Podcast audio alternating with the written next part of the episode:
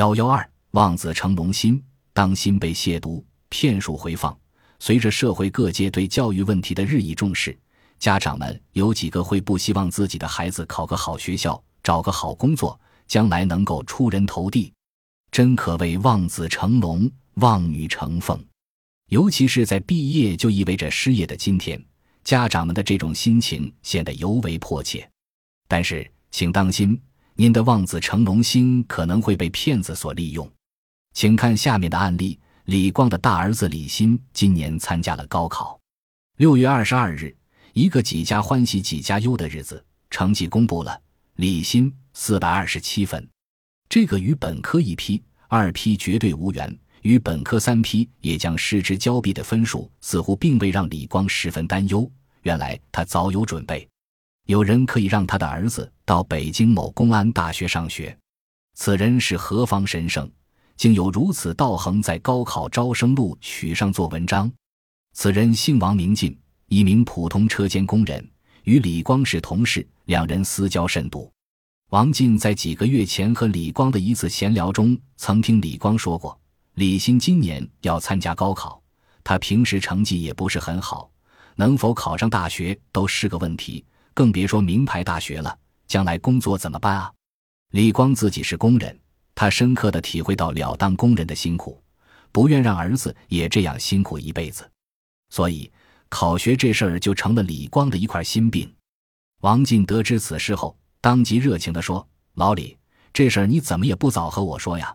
早说，早就不用这样发愁了。我家有个亲戚在公安部是有头有脸的人物，我侄女就刚从中央司法警官学院转到北京某公安大学。不行的话，就让李鑫也上这个学校吧。”李光问：“这学校咋样啊？是名牌大学吗？”王进拍拍李光的肩膀，哈哈笑道：“这你就老冒了不是。”公安知道吗？将来那是国家工作人员，毕业之后国家包分配，工作一年以后，单位分一套三室两厅的房子，还给一辆十几万的小轿车。到时候你们老两口就跟着儿子享清福去吧。李光不喜反忧，那得考多少分人家才要啊？李鑫肯定不行啊。王进说：“要不说你脑子不转弯呢？咱孩子分数要是够了，还用得着找他吗？”我侄女不都已经过去了吗？这个你放心。这时李光才稍稍松了口气。见李光心动了，王进又凑到李光跟前，压低声音道：“像这种情况走的都是内部指标，但每年这种内部指标都相当有限，顶多两三个。你如果想办的话，得趁早先下手为强，最好是李光高考成绩一出来就赶紧行动。时间一晃就是几个月过去了。”李鑫的成绩刚出来，王进就适时的来到李光家，在询问了李鑫的一些情况后，王进豪爽的拍拍胸脯说：“你们别愁，这事儿包在我身上了。”接下来又安抚了一下李光夫妇。王进说：“这事儿的快，我这就先回去跟我那亲戚打声招呼。”说着要走，李光夫妇拿出手头的三千元塞给王进，王进脸一沉：“你们这样可就是见外了，咱哥们是啥关系？”孩子上学这么大的事儿，我能不管吗？到活动时需要给人家多少钱，咱给人家那里不能省。好钢要用在刀刃上，我这就不用了。事成之后，你们请我喝一壶就行。一番话让李光夫妇感动得热泪盈眶，千恩万谢的把个王进送出来。李光夫妇底下寻思，王某真是好人，帮咱这么大的忙也不图什么，两口子的心里更加有底了。接下来的几天里，李光夫妇焦急地等待着王进的好消息。六月二十六日晚，王进风尘仆仆地来到李光家，进门就说：“这两天可给我忙坏了，不过还好，北京那边都联系好了，应该没什么问题。但是要先交八万元。八万，对于一个工人家庭来说，这无疑是个天文数字。”王进见俩人如此反应，又说道：“高考成绩一出来。”去托关系活动的人很多，但是只有两个名额，没有八万元，怕是拿不下来。而且这还是碍着面子，要不得更多。另外的那个名额是十万元，而且实际上花不了这么多钱，只有四万是活动经费，剩下的四万是对学校的赞助费。四年本科毕业后，学校还会返还的，相当于只花了四万。李光夫妇仍是犹豫了，因为家里并没有什么积蓄。虽说那四万几年后还会返还，可入学的时候还是要一下子交八万啊！王某见状继续游说：“你们想想，猛一看这不是个小数目，可是现在花了，以后孩子找工作、房子、车子可全都不用再花钱了。你们算算，这又是省了多少钱？换句话说，这是一种投资。什么投资会有这么高的利润呢？而且这关系着孩子的前途，是一辈子的大事儿啊！”王进建议。你们如果手头紧，可以找人借借，反正没多久也就还了。末了，王进起身要走时说：“你们再考虑考虑吧，觉得可以就赶紧给我回话，我也好给人家一个准信儿。不过只能等一天，人家不能光等你们。过了这村就没这店，到时候后悔可就来不及了。”一夜无眠，夫妻俩终于决定为儿子的前途投资一把。第二天一大早。俩人就东奔西走的去借钱，他们来到亲戚赵某家，说明情况后，想让赵某借给三万元，要马上到银行打到王进指定的银行账户内。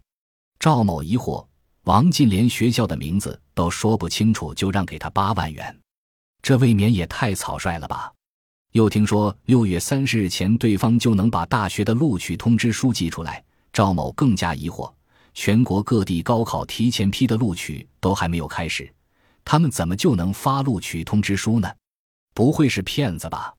这时，李光夫妇也有些怀疑了。当天回去后，赶紧找到王进再次询问。王进一听，突然很生气地说：“拿你当哥们才把这么好的机会告诉你们，我自己跑腿受累不算，你们还当我是骗你们？早知道是这样，我才不费这劲呢。以后孩子的事儿别找我。”我不管了。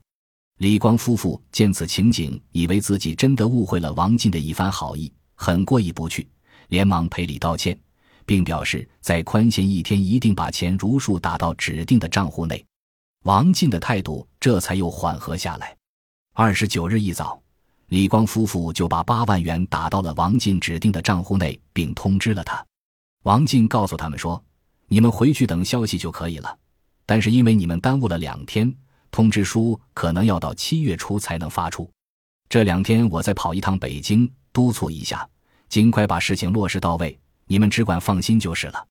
李光夫妇这才如释负重的松了口气，心里后怕一念之差，差点把孩子的前途耽误了。此后几天，王进一直未和他们联系。李光夫妇度日如年的挨到七月九日，再打王进的电话，被告知拨打的电话已停机。赶到他家也是铁将军把门，人去楼空了。李光急忙找到单位人事科的回答是：王进一个礼拜前就已经辞职了。李光抱着最后一线希望去报警，经调查，那个账户已经被取消了，开立时用的是假证件。骗术揭秘：王进之流打着招生的幌子骗取考生家长血汗钱的不在少数，他们之所以能够行骗成功。主要就是利用了社会就业难的现状和家长们望子成龙的心理。下面就为读者提供一些骗子的惯用的伎俩和家长的对策。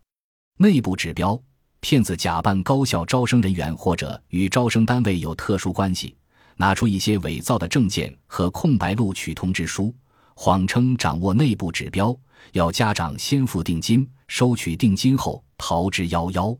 对策。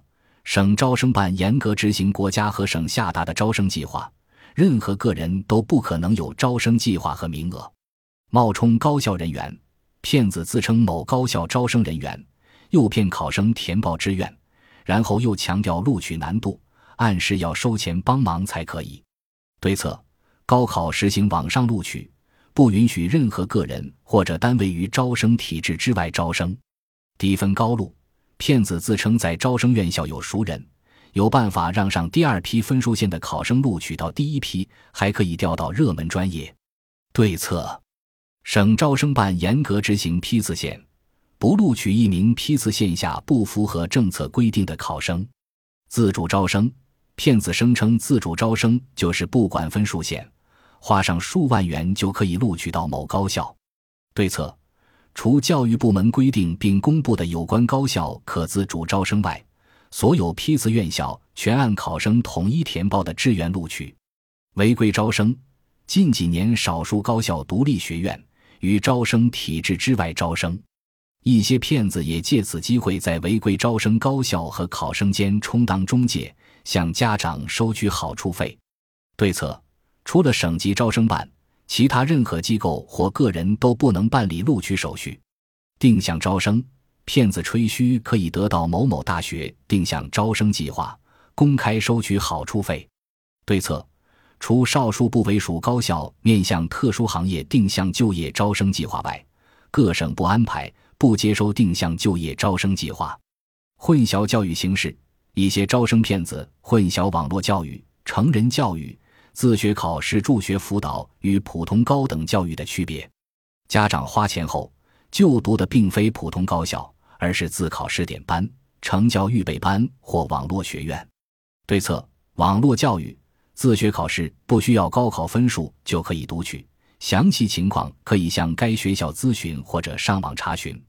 骗术违法王进的行为构成了诈骗罪。